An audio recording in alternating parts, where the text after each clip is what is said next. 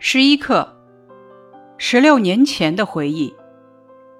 本课是篇回忆录，是李大钊的女儿、中国现代作家李新华于一九四三年为了纪念父亲牺牲十六周年创作的，写了作为共产党员的李大钊对革命事业的无限忠诚和爱国救民的赤子之心。写了作为父亲的李大钊对家人的深沉的爱，同时也表达了作者对父亲的敬仰与深切的怀念。文章的题目中并没有出现“父亲”二字，咱们粗看好像在情理上有点意外。也许呢，这正体现了作者的写作意图。作者是李大钊的女儿，也是一名从事教学和民间文学研究的工作者。她显然。不想把文章处理成一个纯私人的、纯粹妇女情感表达的文本，因为他深知李大钊不仅仅是他的父亲，他更是坚定的爱国主义精神的代名词。习近平总书记在纪念李大钊诞辰一百二十周年座谈会上的讲话指出，正是强烈的爱国之心和对社会、对人民的高度责任感。促使李大钊同志奋不顾身、英勇战斗，他身上体现出的时刻牵挂国家兴亡、时刻不忘人民疾苦并为之奋斗的精神和风范，永远值得我们敬仰和提倡。咱们再回到课题，十六年前，大家知道十六年前是哪一年吗？一九二七年。那回忆十六年前的，又是哪一年呢？一九四三年。从一九二七年到一九四三年，过去了多少年？是的，十六年。咱们查一下资料，看一下一九二七年的中国发生过哪些重大事件。一九二七年发生过秋收起义，是由毛泽东领导的。最后呢，创建了井冈山革命根据地。一九二七年，蒋介石在上海发动了“四一二”反革命政变，大肆屠杀中国共产党人。一九二七年，还发生了南昌起义，中国共产党独立领导武装斗争，打响了反对国民党反动派的第一枪。一九二七年，汪精卫发动反共政变。也是屠杀共产党人，导致国民革命失败。孩子们，这就是一九二七年的中国。一九二七年是中国革命史上最血腥的一年，也是中国共产党武装反抗国民党反动派的第一年。十六年前的回忆所写的，就是这样一个血雨腥风的历史背景。下面让咱们一起随着李兴华的回忆走进一九二七年的李大钊。咱们都知道，从一九二七年到一九四三年，过去了整整十六年。十六年啊，一百九十二个月，五千八百四十个日子。这要是换了一般人，别说十六年前的回忆，哪怕是六年前的回忆，大家可能都会淡忘吧。但是，对于李新华来说，十六年前的回忆是永远铭记在心里、无法磨灭的，就像在昨天历历在目、清清楚楚。接下来，咱们开始学习本课。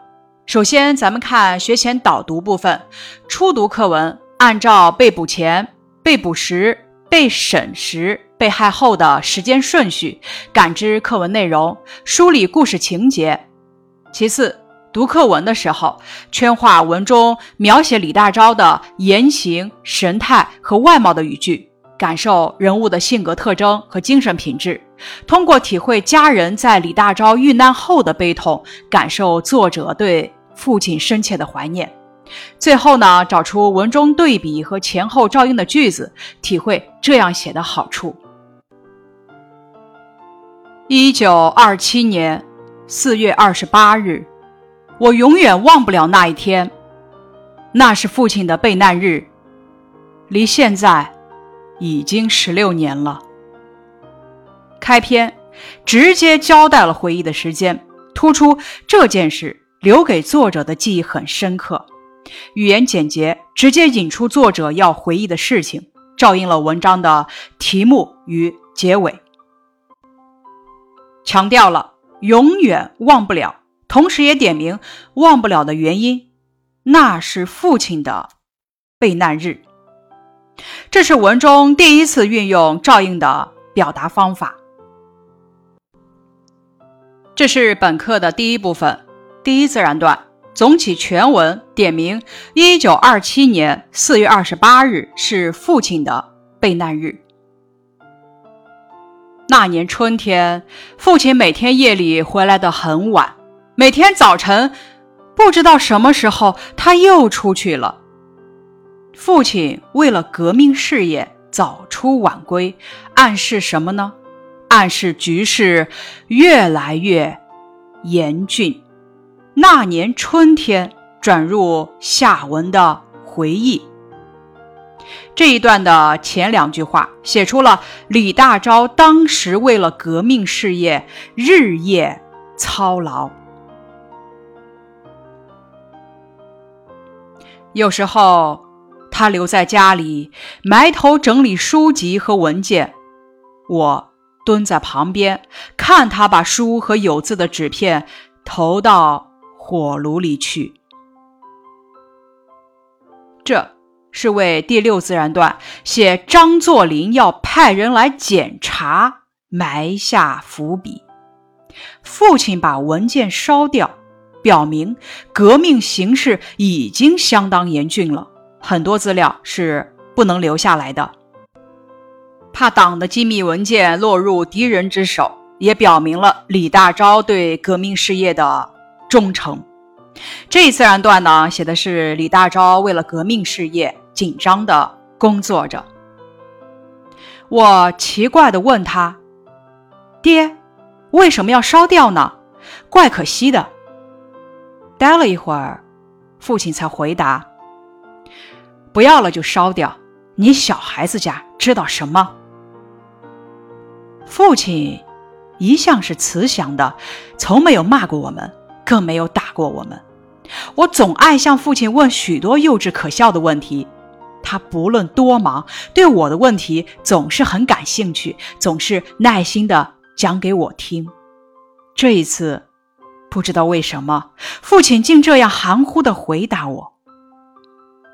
作者好奇的问父亲，得到了什么呢？只得到了含糊的回答。这同父亲平时不管工作多忙，不管女儿提出的问题多么幼稚可笑，都耐心的回答和解释，形成了鲜明的对比，反映了当时形势的严峻。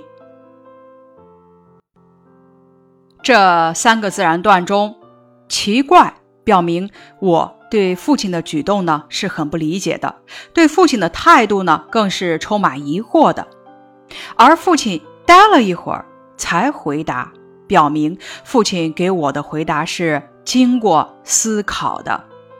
在第五自然段，这么一句话：他不论多忙，对我的问题总是很感兴趣，总是耐心的讲给我听。不论总是总是。充分表明了父亲对我们的慈爱，和上一个自然段中父亲的回答形成鲜明的对比。三至五自然段呢是重点部分，主要写的是父亲含糊的回答我的问题。接着再来看第六自然段，后来听母亲说，军阀张作霖要派人来搜查，为了避免党组织被破坏。父亲只好把一些书籍和文件烧掉。父亲焚烧书籍和文件是革命工作的需要，表明父亲具有高度的警惕性和无限忠诚于党的可贵品质。这句话呢，照应了文章的第二自然段中的“我蹲在旁边看他把书和有字的纸片投到火炉里去”，这使事情的来龙去脉更加清楚。也增强了文章的真实感和感染力，也更加的突出了当时的局势的严峻性。才过了两天，果然出事了。工友严振三一早上街买东西，直到夜里还不见回来。第二天，父亲才知道他被抓到警察厅里去了。我们心里都很不安，为这位工友着急。严振三是我党北方革命指挥机关的交通联络员，他的被捕呢，预示着敌人正在疯狂地镇压革命，也暗示着共产党人的处境非常危险。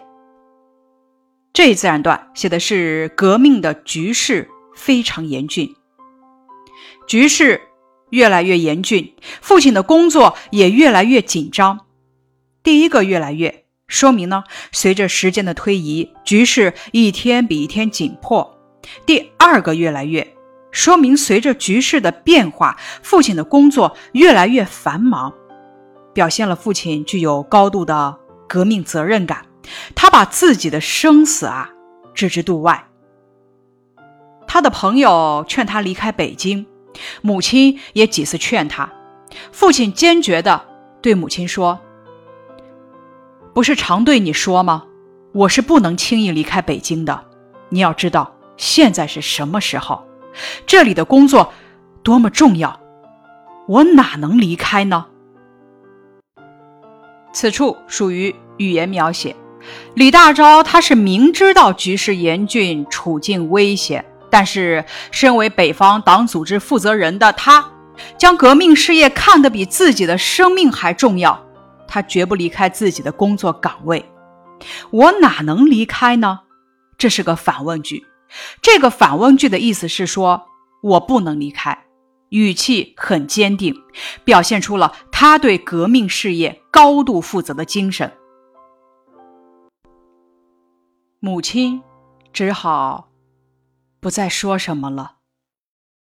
在形势险恶、处境危险的情况下。父亲内心虽然承受着巨大的压力，但是呢，他不顾自身的安危，一心考虑的只有革命工作。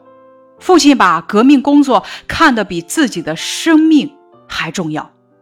亲友对父亲的劝说和父亲坚定的态度形成鲜明对比，烘托出了父亲无私无畏、对工作高度负责的革命精神。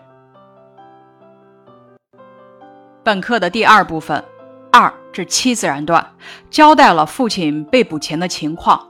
父亲烧掉文件和书籍，工友严正三被抓，父亲不顾亲友的劝说，坚持留在北京，反映出形势的险恶与处境的危险。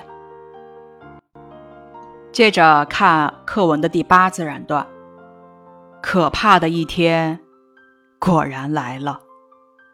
这里的“果然”与前文的“果然”是相照应的，写出在此种局势之下，人们心中早有种种不祥的猜想，而当这些猜想一一发生的时候，人们是更加恐惧。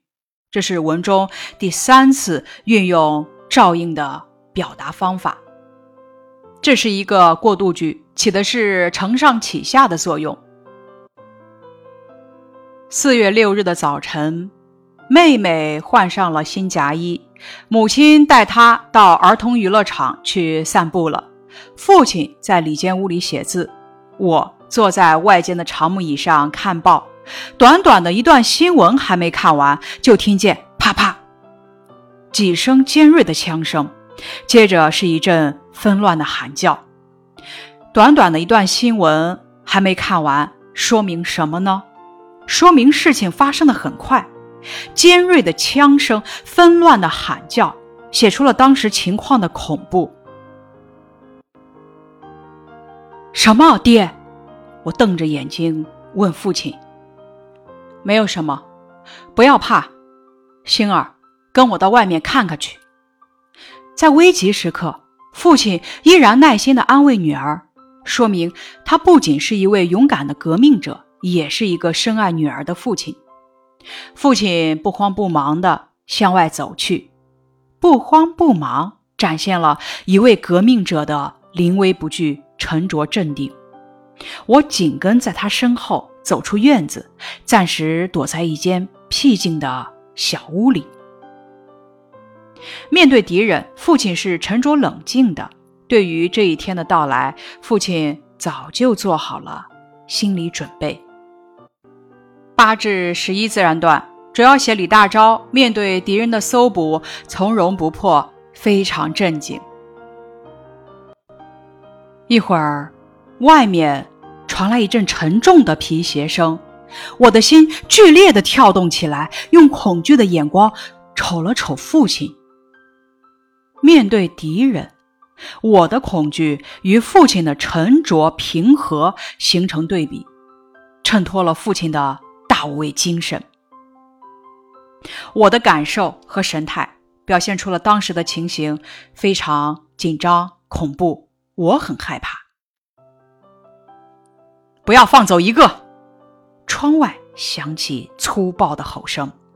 穿灰制服和长筒皮靴的宪兵，穿便衣的侦探，穿黑制服的警察，一拥而入，挤满了这间小屋。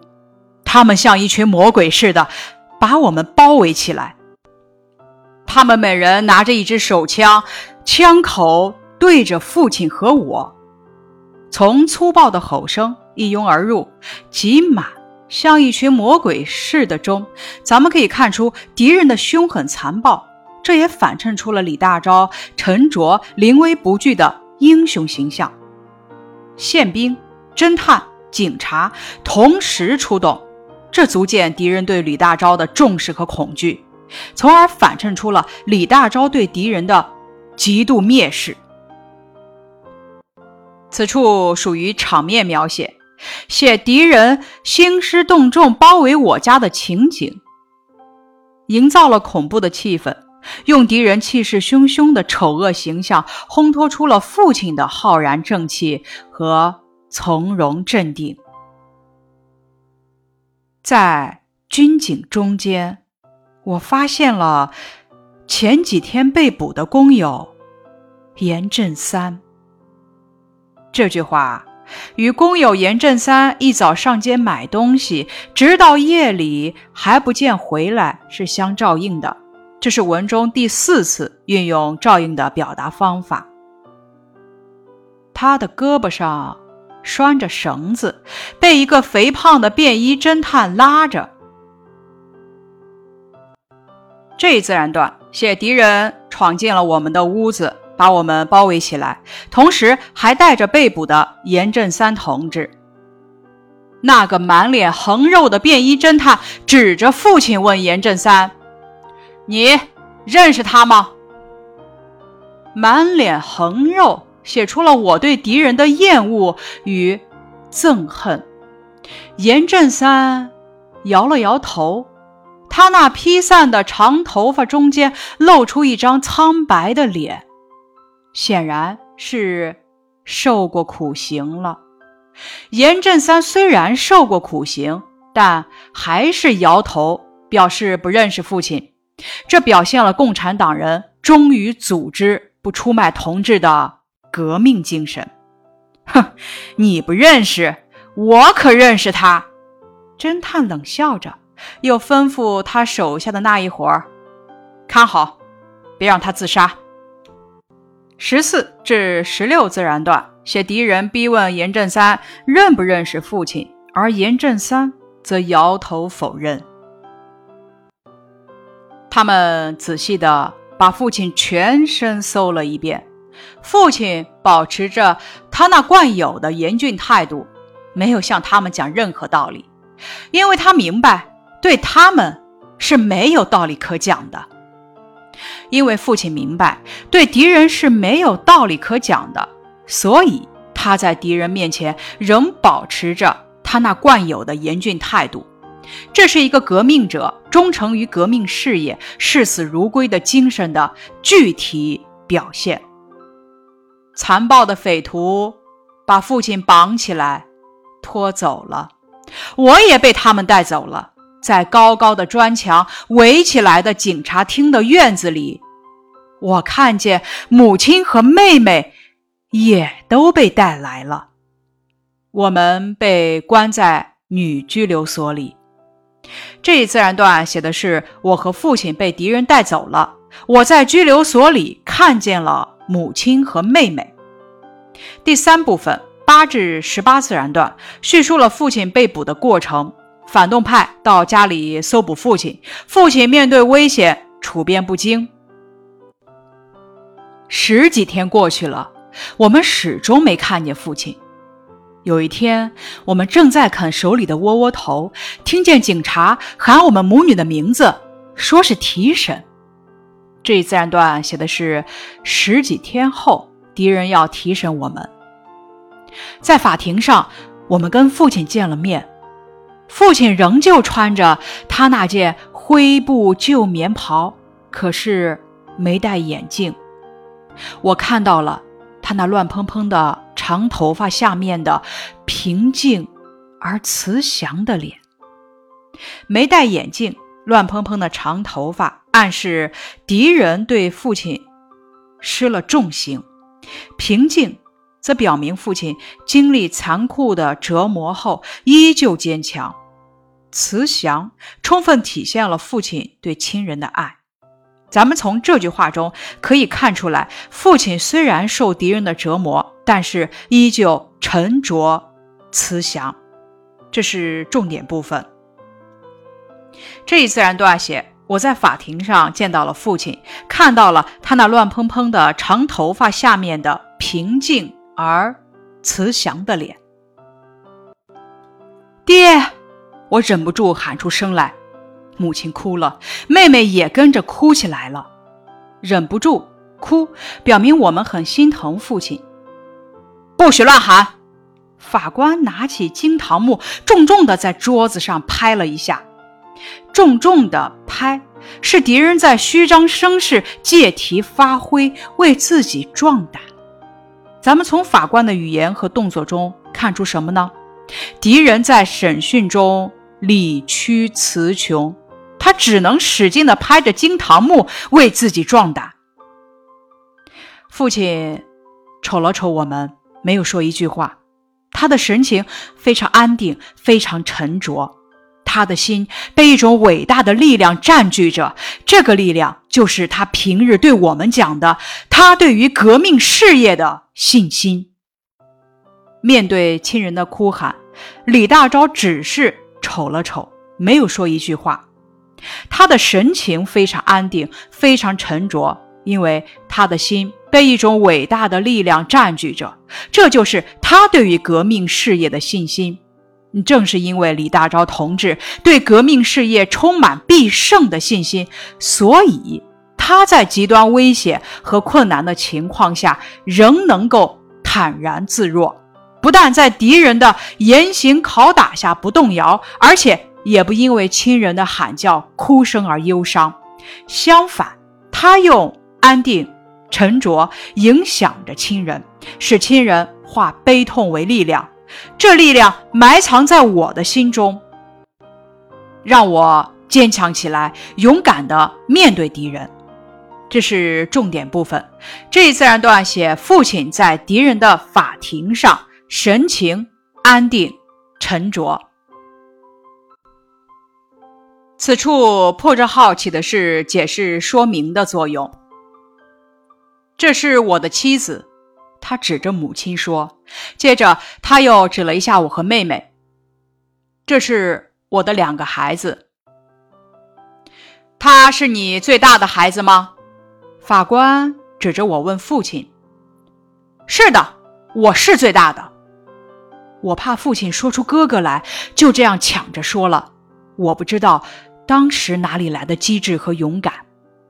为了保护哥哥，我抢着说自己是最大的孩子，表明我被父亲的革命精神感染，从恐惧害怕变得勇敢机智。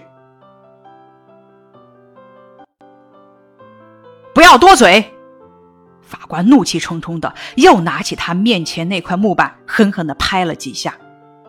法官再一次拍起那块惊堂木，让我们再一次感受到敌人面对伟大力量时的惊慌失措，反衬了李大钊一家人表现出的无畏精神。父亲立刻就会意了，接着说：“他是我最大的孩子，我的妻子是个乡下人，我的孩子年纪都还小，他们什么也不懂，一切都跟他们没有关系。父亲并没有为自己辩解，而是介绍妻子、孩子的情况，说明父亲在尽力保护着家人。